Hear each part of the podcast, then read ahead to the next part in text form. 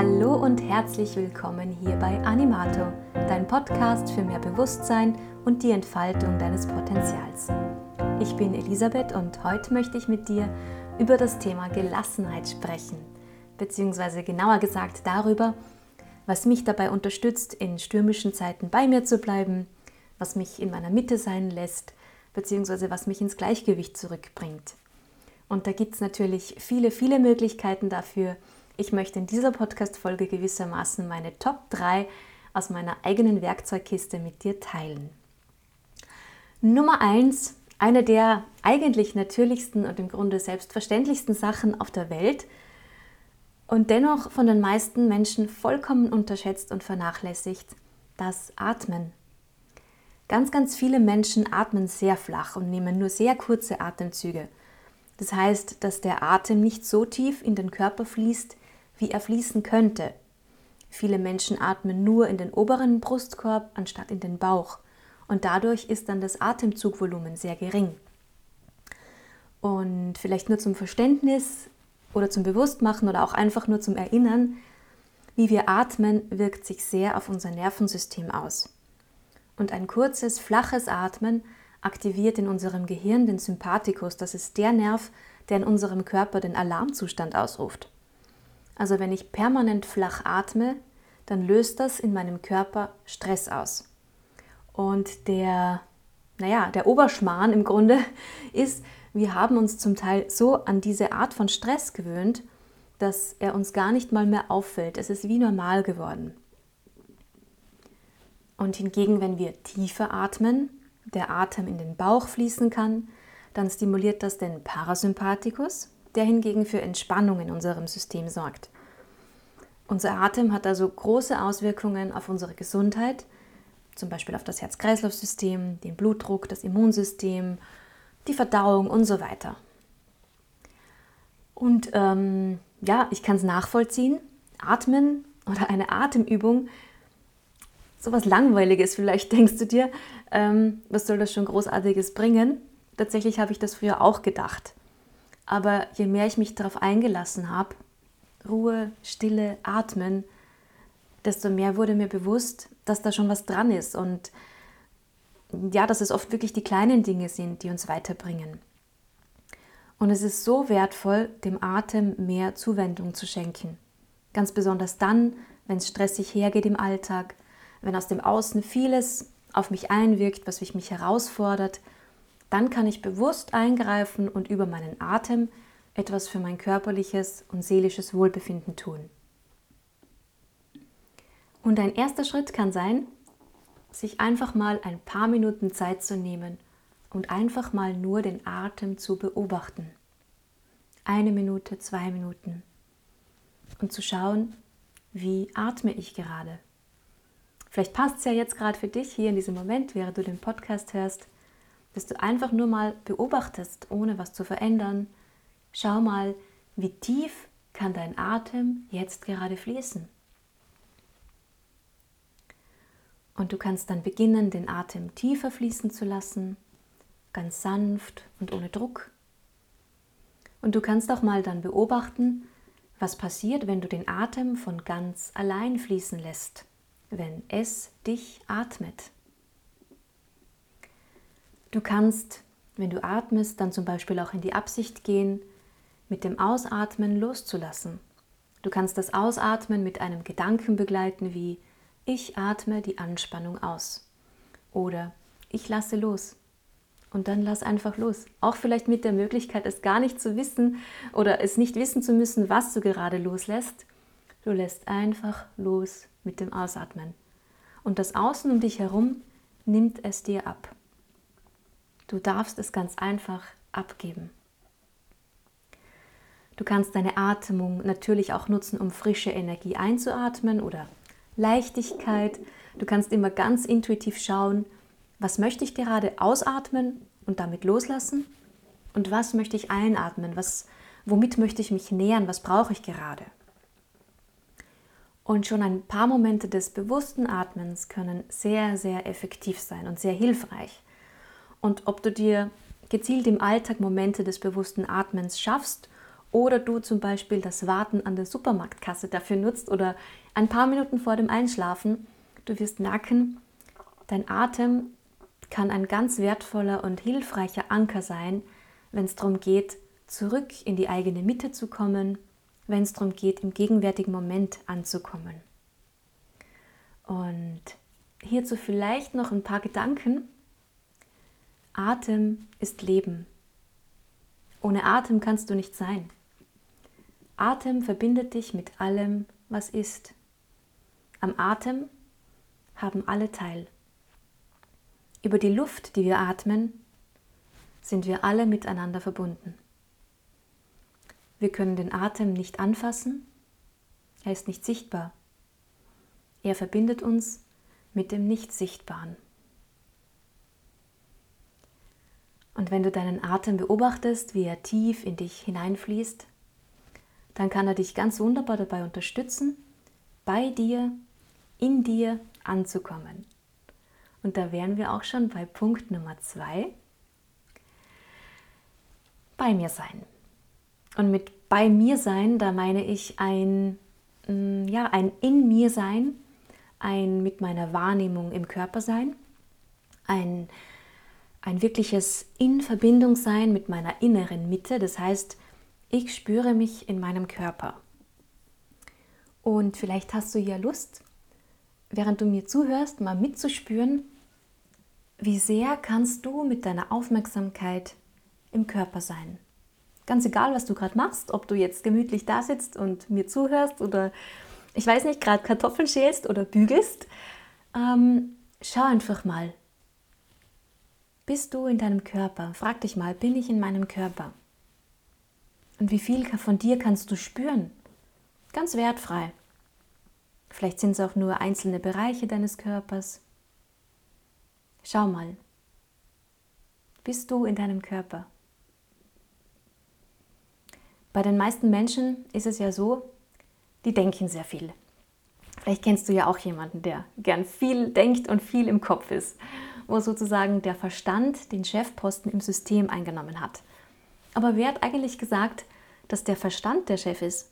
Oder dass der oben im Kopf sein muss, dieser Chef in mir oder in dir? Gibt es da in mir nicht vielleicht noch eine höhere Instanz, etwas, das zum Beispiel aus meinem Herzen entspringt oder besser gesagt in meinem Herzen wohnt, sich in mir vergrößern kann, sich ausdehnen kann? Und da sage ich definitiv ja. Diese Instanz gibt es in uns. Und bis zum gewissen Grad wissen wir das ja, vielleicht alle, oder haben es auf irgendeine Art und Weise schon mal gehört. Aber die entscheidende Frage ist, kann ich es fühlen? Kannst du es fühlen? Ich finde es gar nicht so wichtig, es zu benennen, was da in uns wohnt, weil Worte ja auch wieder etwas Begrenzendes sein können, etwas, das uns wieder ins Denken bringt, ins Analysieren. Und ich finde es grundsätzlich weitaus effektiver und kraftvoller zu fühlen, was sich da verbirgt in uns, in unserem Herzen, was sich in deinem Herzen verbirgt. Aber um es dem Verstand jetzt etwas zu vereinfachen, es vielleicht ein klein wenig greifbarer zu machen für ihn, sage ich jetzt einfach mal Bewusstsein dazu. Ich könnte auch sagen, ein Bewusstseinsraum in mir, ein bewusstes Sein im Herzen, ein bewusstes Sein, das sich ausdehnen lässt auf den gesamten Körper. Und je bewusster ich im Körper bin, je mehr ich mich dem annähere, mm, ja, ich, ich nehme einen Raum ein, ich fange an, ja, wie meine Wohnung wirklich zu bewohnen, mich in mir kennenlerne, ich mich dieser Bewusstsein, dieser Bewusstheit, diesem Bewusstsein in mir annähere, es anerkenne als etwas ganz Natürliches, was ich in Wahrheit bin aus diesem Bewusstsein heraus kann ich Chefin sein. Womit jetzt auch gesagt wäre, ich bin nicht mein Verstand, du bist nicht dein Verstand. Und wenn ich die Chefin bin, aus meinem bewussten Sein heraus, dann ist mein Verstand wie ein, ich nenne es jetzt mal Mitarbeiter, ein ganz toller Mitarbeiter selbstverständlich. Und dann kann ich meinen Verstand auch bewusst nutzen und dann kann er mir auch richtig gut dienen. Dann habe ich auch meine Gedanken im Griff, dann kann ich sie sogar abschalten Und eben umgekehrt, wenn ich in eine Unbewusstheit rutsche, wenn ich nicht wirklich bei mir bin, wenn ich mit meinen Gedanken im Außen bin, dann übernimmt mein Verstand das Ruder und geht mit mir wie auf Reisen, auf eine Reise, die ich ja, so nicht gebucht habe und bringt mich zum Beispiel in ein, ja, in ein Land, wo ich eintauche in Sorgen, in Grübeleien, in Emotionen, die mit der gegenwärtigen Situation vielleicht überhaupt gar nichts zu tun haben, wo ich mich verliere in Erinnerungen, in unschönen Situationen aus meiner Vergangenheit. Oder ich male mir in Gedanken etwas in meiner Zukunft aus, erschaffe mir damit vielleicht Angst oder Druck. Oder ich verliere mich in Tagträumen, wo ich aber auch nur träume und nicht wirklich etwas dafür tue und so weiter. Also ich verliere mich in einem Zustand, in dem ich nicht gegenwärtig bin und ich damit aber auch nichts verändern kann. Ich kann weder richtig loslassen, was mich belastet, weder effektiv etwas reflektieren, noch kann ich klare Schritte erkennen, wie ich etwas wandeln oder wie ich etwas konkret erschaffen kann. Hingegen dieses im Körper sein, dieses bei mir sein, in meiner Mitte sein, im Herzen sein, ist einfach ein super Gegenpol zum Verstand, zum Gedankenkarussell.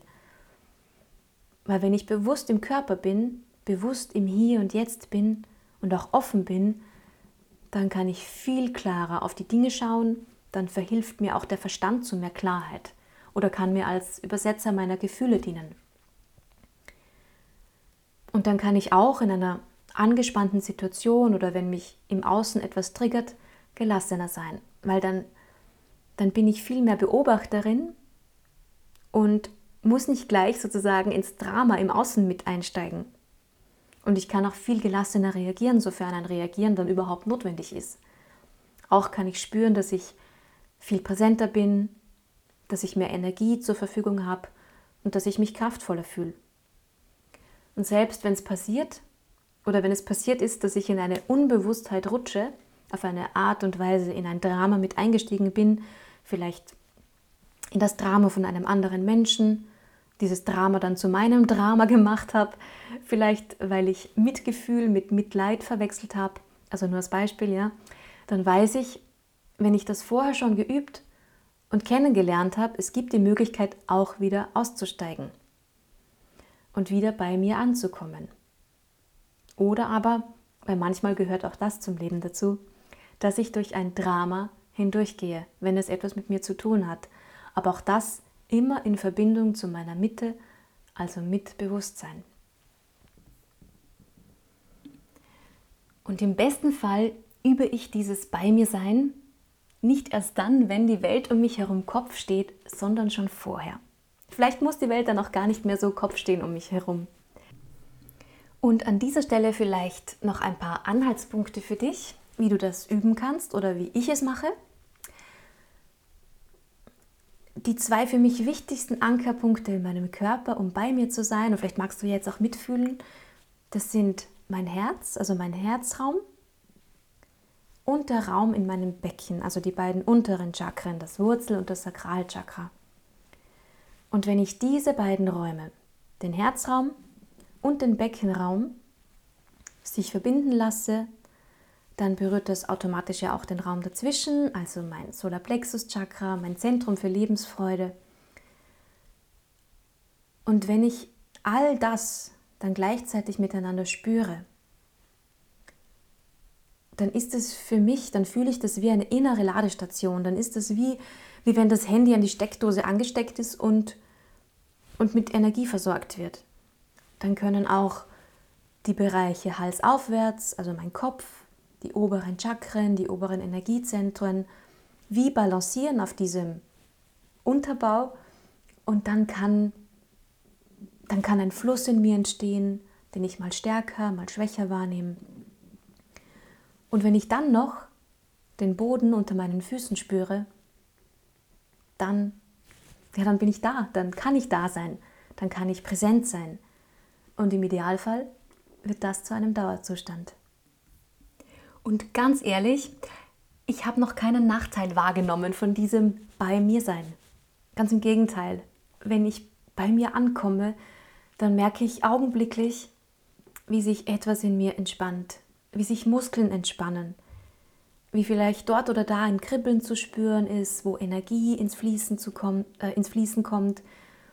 Nach meiner Wahrnehmung docken wir, wenn wir in unserer Mitte sind, auch an etwas an in uns, wo Selbstheilungskräfte liegen, wo innere Ruhe und Frieden liegt, wo ich in Verbindung komme mit meiner inneren Kraft, wo natürlich auch so etwas liegt wie die innere Wahrheit. Und wenn ich damit in Verbindung komme, dann muss ich mich immer weniger verbiegen, sondern kann einfach so sein, wie ich eben bin. Und irgendwo ist das ja auch die Sehnsucht eines jeden Menschen, sein zu können, wie man ist. Und der dritte Punkt auf meiner Liste, wenn es darum geht, mehr Gelassenheit im Alltag zu generieren, dann ist es für mich auch entscheidend zu wissen, was lädt mich auf, was gibt mir Kraft oder wie kann ich besonders gut entspannen. In meinem Fall ist es zum einen mein Meditationskissen, dazu vielleicht eine Kerze, manchmal, manchmal Musik, manchmal auch einfach nur Stille und diese ganz bewussten, ausgedehnten Momente des In mir Ruhens, des Bei mir Seins, wie ich es vorhin schon beschrieben habe. Nur dass ich es dann hier eben ja, einem, in einem, einen, dass es hier einen noch ausgedehnteren Charakter bekommt, weil ich meine Augen schließe, die Außenwelt noch mehr loslasse und dadurch noch mehr in mir ankommen kann und nichts dabei machen muss, gar nichts. Keine Pläne schmieden, keine To-Do-Listen schreiben, nicht die Welt retten, einfach nur sein. Atmen, spüren, sein. Das ist mal das eine. Was mich auch persönlich ja total nährt, was mich aufladen lässt, was sich total gut anfühlt, was auch ja viel mit dem Thema Selbstliebe und Selbstwertschätzung zu tun hat, dass ich mit ganz viel Liebe, so viel Liebe, wie es nur geht, in der Küche was zubereite. Und da spreche ich jetzt nicht von einem überwältigenden Sechs-Gänge-Menü. Es kann manchmal auch was ganz, ganz Einfaches sein, unter Anführungsstrichen. Ein Smoothie vielleicht oder dass ich mir die Zeit nehme, am Vortag schon das Frühstück für den nächsten Morgen vorzubereiten. Dass ich, wenn es irgendwie geht, meinen Teller ganz liebevoll anrichte. Für mich hat es was ganz extrem Kraftvolles, dem Wertschätzung zu schenken, Liebe hineinfließen zu lassen in das, was ich zu mir nehme. Womit ich mir, meinem Körper etwas Gutes tue. Etwas, das meine Seele, meinen Körper nährt. Ich glaube, nicht umsonst gibt es den Spruch, dem Körper Gutes tun, damit die Seele Freude hat, darin zu wohnen. Dann weiß ich, dass es mir extrem gut tut, dass ich extrem gut in der Natur aufladen kann, ganz besonders am Wasser und bei all diesen Dingen, da geht es nicht um Selbstoptimierung oder um persönliche Weiterentwicklung. Zumindest sollte das nicht der Antrieb sein. Dass es einen positiven Effekt hat, ist im Grunde eh logisch, ja. Wenn ich mir zwischendurch mal kleinere, mal größere Momente der Selbstliebe schenke, der Achtsamkeit mir selber gegenüber, der Selbstwertschätzung. Oder wo ich vielleicht mal bewusst Dinge liegen lasse, um mir einen ruhigen Moment zu schaffen. Also hier geht es nicht um Selbstoptimierung, weil die Gefahr, dass da wieder Druck entstehen könnte, die ist einfach zu groß. Und unter Druck entsteht selten Raum für Gelassenheit oder für innere Ruhe.